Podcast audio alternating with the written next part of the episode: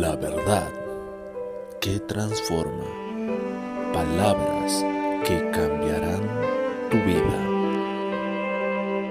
Dios les bendiga. La Biblia nos dice en la primera carta de Juan, capítulo 2, versículo 1. Hijitos míos, estas cosas os escribo para que no pequéis. Y si alguno hubiere pecado, abogado tenemos para con el Padre, a Jesucristo el justo. Recuerda que en Cristo Jesús tenemos perdón de pecados. En Cristo Jesús somos sanados, somos perdonados, somos librados, somos justificados. Así que hoy quiero animarte.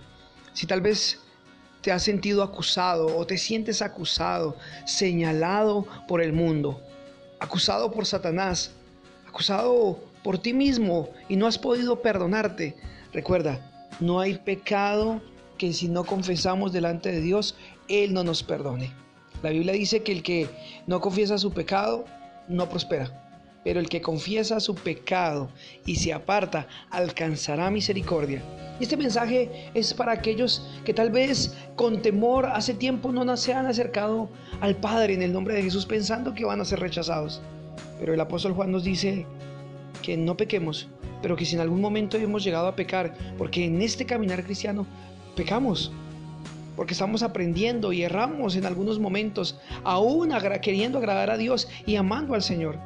Y Dios conoce eso y dice, si alguno ha pecado, abogado tenemos para con el Padre a Jesucristo el justo.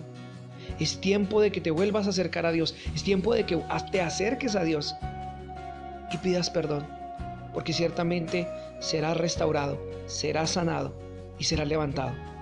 No te dejes acusar más por la voz del enemigo, la voz de tu conciencia que te dice ya no puedes levantarte. Este mensaje es para ti te digo, levántate, levántate porque hay perdón para ti, porque hay sanidad para ti, porque la mano no se ha cortado para bendecirte, pero es necesario que reconozcas tu pecado, lo confieses, pidas perdón y te apartes. Él te está esperando. Dios, el Padre, te está esperando, porque Jesucristo es tu abogado y Él venció. Dios te bendiga.